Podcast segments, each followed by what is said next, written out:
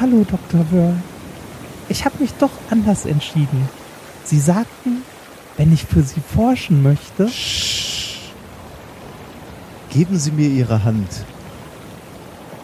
Nun schließen Sie Ihre Augen. Trauen Sie sich. Nun kommen Sie hier rüber. Halten Sie sich an der Vakuumkammer fest. Die Augen bleiben zu. Nicht aufmachen. Nein, mache ich nicht. Jetzt steigen Sie oben auf die kleine Trittleiter. Schön festhalten und nicht die Augen aufmachen. Vertrauen Sie mir. Ich vertraue Ihnen.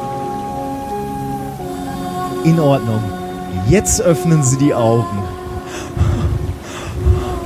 Ich forsche. Dr. Wörl.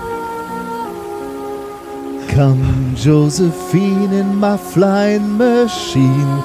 Going up, she oh, goes up, she goes.